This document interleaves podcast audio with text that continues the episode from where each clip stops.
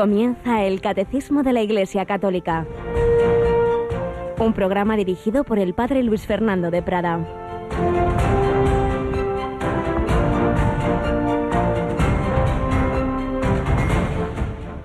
Habéis oído que se dijo a los antiguos, no matarás, y el que mate será reo de juicio, pero yo os digo, todo el que se deja llevar de la cólera contra su hermano será procesado.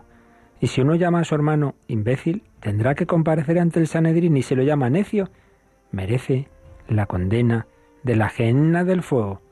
Por tanto, si cuando vas a presentar tu ofrenda sobre el altar te acuerdas allí mismo de que tu hermano tiene quejas contra ti, deja allí tu ofrenda ante el altar y vete primero a reconciliarte con tu hermano y entonces vuelve a presentar tu ofrenda.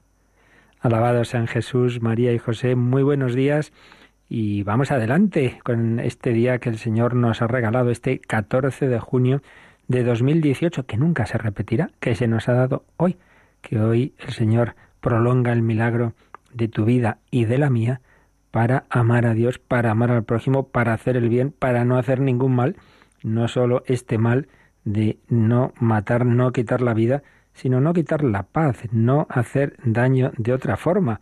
Por eso estamos escuchando este sermón del monte de Jesús, en que iba comentando los mandamientos, se os dijo, pero yo os digo, que es una manera implícita en que él estaba afirmando su divinidad, porque ¿quién dijo no matarás? Dios, ya ve, pero yo os digo, él, el Dios hecho hombre, el Hijo eterno, la palabra hecha carne, nos iba profundizando el sentido profundo de, de los mandamientos, no simplemente algo externo sino todo lo que está detrás, porque aunque tú no mates, pero si en tu corazón esa persona pues te gustaría quitarla de en medio, o por lo menos la excluyes de tu vida y, haces juicios sobre ella y la llamas esto y lo otro, interna o externamente, pues desde luego no responde eso a la voluntad de Dios, que quiere que nos miremos unos a otros como hermanos, con esa mirada de la madre que siempre disculpa y que, no juzga y que sabe ver lo bueno pues así quiere el Señor, así quiere la Virgen María que nos miremos. Y si rezamos y vamos a misa, pero estamos así, pues algo falla ahí. Por eso vete primero a reconciliarte con tu hermano y luego ya vuelve a presentar tu ofrenda en el altar. No podemos nunca separar una dimensión de la vida cristiana de otra. Uno no puede decir, no, yo me especializo en la oración, lo de prójimo para otros, o al revés. Yo me dedico a hacer muchos voluntariados, yo soy muy solidario, pero no, pero no voy a la iglesia. Pues sí, no puede ser están las dos dimensiones unidas. Corazón filial con Dios nuestro Señor, corazón fraternal con nuestros hermanos. Y ese corazón es el que tiene aquí Yolanda Gómez. Buenos días, Yoli. Buenos por días. lo menos eso intentamos, ¿verdad? Hombre, todo el mundo tiene ahí ese corazón. y si está puesto al servicio de Dios, mucho mejor. Eso es, claro que sí. Pues en ese espíritu mariano, ¿verdad? Queremos con la Virgen María, en Radio María, ayudar a difundir ese mismo corazón. Así estamos pidiendo también que nos ayudéis a mejorarlo cada día. Recordamos que tenemos nuestra encuesta, que ya le quedan pocos días, sobre la programación. Por favor, en la página web www.radiomaria.es abajo está esa encuesta, valorar nuestros programas, sugerencias, comentarios. Pues siempre hay cosas que mejorar, nunca una vez oí esta media, esta media broma, dice, qué bonito será Madrid cuando lo terminen. Bueno, pues nunca, nunca se terminará y tampoco eh, tendremos nunca la programación perfecta y mucho menos a gusto de todos, ya lo sabemos. Pero bueno, vamos mejorando, así lo recogéis muchos y para ello necesitamos vuestra ayuda. Y también una eh, novedad, digamos, para dentro de una semana tenemos un, hay un viaje del Papa que recogeremos, todavía no sabemos exactamente. Bueno, sí sabemos que por la mañana por lo menos tendremos una conexión. Esperamos que, que la técnica lo permita, ¿verdad, Yolanda? Así es. Es el 21 de junio. El si 21 no de junio tendremos una conexión especial del viaje que el Papa va a realizar a Suiza. A Suiza. Hay una visita al Consejo Ecuménico de las Iglesias. Pues ya lo encomendamos y ya os pondremos, ya os diremos el, el horario concreto, por, por lo menos en, esa, en esta hora, este es jueves, la hora de en que tenemos habitualmente como hoy la voz del Papa, pues la oiremos no en, en la explicación del Padre Antonio López, sino en directo esa voz del Papa, si Dios quiere, desde Suiza. Pues vamos nosotros a terminar hoy esa catequesis que el, el, el, predecesor del Papa Francisco, Papa Benedicto XVI, dedicó a San Antonio de Padua. Ayer lo celebrábamos, San Antonio, y aprovechando esa fiesta, pues estábamos recogiendo las enseñanzas que nos dejó Benedicto XVI en una catequesis sobre ese santo franciscano, San Antonio de Padua, tan popular, al que nos seguimos encomendando.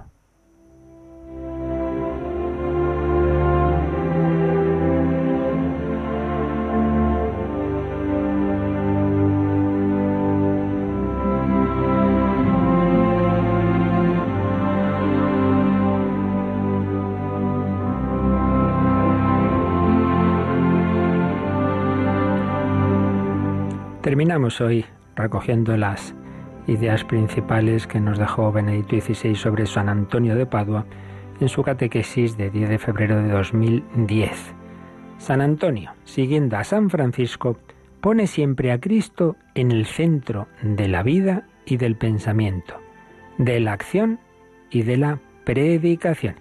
Es un rasgo típico de la teología franciscana, el cristocentrismo contempla de buen grado e invita a contemplar los misterios de la humanidad del Señor, el hombre Jesús, de modo particular el misterio de la Natividad, Dios que se ha hecho niño, que se ha puesto en nuestras manos, un misterio que suscita sentimientos de amor y de gratitud hacia la bondad divina.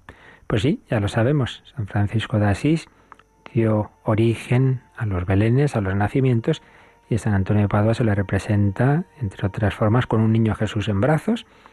tuvo pues muchas comunicaciones del Señor y toda esa corriente franciscana nos ha animado mucho a esa contemplación de que Dios es ese hombre, Jesús, ese niño, ese niño que nace en Belén, ese crucificado. Sigue diciendo Benedicto XVI. Por una parte, la natividad un punto central del amor de Cristo por la humanidad, pero también la visión del crucificado le inspira pensamientos de reconocimiento a Dios y de estima por la dignidad de la persona humana, para que todos, creyentes y no creyentes, puedan encontrar en el crucificado y en su imagen un significado que enriquezca la vida. Fijaos aquí con esa profundidad típica de Benedicto XVI, como estaba indicando que incluso para el no creyente la imagen del crucificado es muy buena porque ayuda a estimar la dignidad de toda persona humana, de un condenado a muerte, de un crucificado, y anima a esa visión de que el ser humano, más allá de su situación, es siempre digno. Por eso eh, todas esas corrientes tan lamentablemente presentes en Occidente, concretamente en España, de quitar las cruces, el crucificado, pero mire, si es que aunque uno no sea cristiano, pues como hay tantas otras imágenes que, que nos ayudan, que elevan, que elevan el pensamiento, pues usted no que, cree en, el crucificado como Dios, pero mire esa imagen de alguien que está dando la vida en esa humanidad. Eh, seguía diciendo Benedito XVI citando a San Antonio de a San Antonio de Padua. Cristo que es tu vida, está colgado delante de ti para que tú mires a la cruz como a un espejo. Allí podrás conocer cuán mortales fueron tus heridas, que ninguna medicina habría podido curar, a no ser la sangre del Hijo de Dios. Si miras bien, podrás darte cuenta de cuán grandes son tu dignidad humana y tu valor.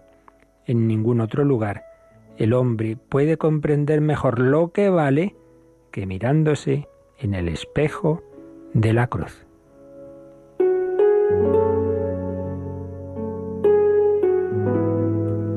Es otra manera de ver por qué esa imagen del crucificado nos da un sentido de la dignidad humana, porque nos está diciendo que valemos tanto que Dios por ti ha sufrido, ha derramado su sangre y ha muerto en la cruz cuando nos decimos a nosotros mismos, ay, es que soy un tal, un cual, un desastre, oye, oye, ojo, que tú vales el precio de la sangre de Cristo. Cuán mortales fueron tus heridas, que ninguna medicina habría podido curar, a no ser la sangre del Hijo de Dios. Por ello, cuán grande es tu dignidad y tu valor. Entonces no te mires en el espejo de tus defectos, sino en el espejo de la cruz. Meditando estas palabras podemos comprender mejor la importancia de la imagen del crucifijo para nuestra cultura, para nuestro humanismo nacido de la fe cristiana. Precisamente contemplando el crucifijo vemos, como dice San Antonio, cuán grande es la dignidad humana y el valor del hombre. En ningún otro punto se puede comprender cuánto vale el hombre, precisamente porque Dios nos hace tan importantes, nos ve tan importantes que para Él somos dignos de su sufrimiento. Así, toda la dignidad humana aparece en el espejo del crucifijo y contemplarlo es siempre fuente del reconocimiento de la dignidad humana.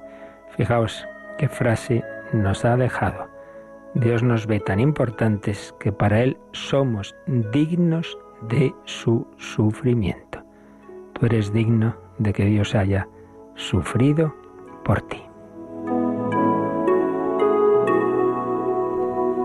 Terminaba esta catequesis el Papa Benedicto XVI invocando, también así lo hacemos nosotros, a San Antonio de Padua, que le interceda por toda la Iglesia y de modo especial por quienes se dedican a la predicación. Que los predicadores traten de unir una sólida y sana doctrina, una piedad sincera y fervorosa y la eficacia en la comunicación. Que las homilías sean una presentación eficaz de la eterna belleza de Cristo precisamente como Antonio recomendaba. Y terminaba esta catequesis con estas palabras de San Antonio de Padua a los predicadores, que podemos aplicarlas a todos en el sentido de, de hablar de Jesús, de dar testimonio de Él. Si predicas a Jesús, Él ablanda los corazones duros. Si lo invocas, endulzas las tentaciones amargas. Si piensas en Él, te ilumina el corazón. Si lo lees, te sacia la mente. Pues sí, hablemos de Jesús que ablanda los corazones duros, invoquémoslo y Él nos ayudará a superar las tentaciones, pensemos en Él que ilumina nuestro corazón, leamos sobre Él que saciará nuestra mente.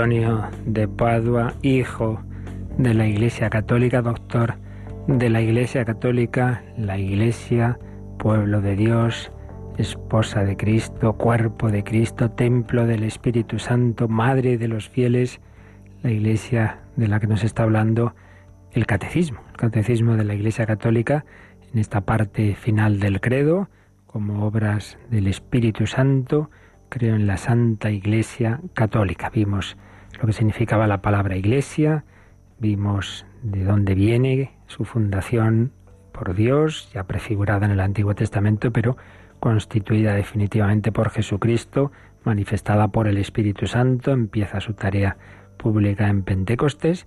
Hemos visto esas imágenes que van expresando el misterio de la Iglesia, esas que acabo de mencionar, pueblo de Dios, cuerpo de Cristo, esposa de Cristo, templo del Espíritu Santo, y pasamos a otro apartado, el párrafo 3 de todo este bloque del Catecismo sobre la Iglesia, el párrafo 3, que se titula así, La Iglesia es una, santa, católica y apostólica, lo que llamamos las notas de la Iglesia. Este párrafo tiene, en primer lugar, dos números introductorios, que empezamos hoy con ellos, sobre las notas en su conjunto, sobre estas cuatro notas. Estas cuatro notas, unidad, santidad, catolicidad y apostolicidad. La Iglesia es una santa, católica y apostólica, números 811 y 812. Y luego, pues va viendo cada una de estas notas. Empezaremos por la unidad. La Iglesia es una. Veremos ese misterio de la unidad de la Iglesia. Y ahí también trataremos de las heridas de la unidad, como por desgracia a lo largo de la historia se han producido heridas, pero como estamos siempre en camino hacia la unidad, toda la tarea ecuménica. Esto es lo que veremos en esta nota de la unidad. En segundo lugar, veremos que la Iglesia es santa. Pero ¿cómo va a ser santa con tantos pecados? Bueno, pues veremos que sí, que es santa, aunque esté compuesta de miembros pecadores. En tercer lugar, la Iglesia es católica. ¿Qué significa católica? Veremos que cada, cada diócesis es la misma Iglesia católica presente en un determinado lugar. ¿Quién pertenece a la Iglesia católica? ¿Y cuál es la relación de la Iglesia con los no católicos y los no cristianos? cómo hay que evangelizar, hay que ser misioneros como exigencia de la catolicidad de la Iglesia y explicaremos esa frase que nos puede sonar fuerte de fuera de la Iglesia no hay salvación, una frase que tiene ya muchísimos siglos, entonces veremos qué quiere decir. Y en cuarto lugar, la Iglesia es apostólica. Hablaremos de los apóstoles, fundamentos de la Iglesia, de los obispos, sucesores de los apóstoles y del apostolado. Así que este es el panorama que tenemos para las próximas catequesis. Y empezamos, como decíamos, con una visión de conjunto de estas cuatro notas que nos dan los números 811 y 812. Así que vamos a leer el 811 y bueno, pues hacemos una, un comentario así introductorio a estas notas de la Iglesia. Vamos con este número, Yolanda, 811. Esta es la única Iglesia de Cristo, de la que confesamos en el credo que es una, santa, católica y apostólica. Estos cuatro atributos, inseparablemente unidos entre sí, indican rasgos esenciales de la Iglesia y de su misión.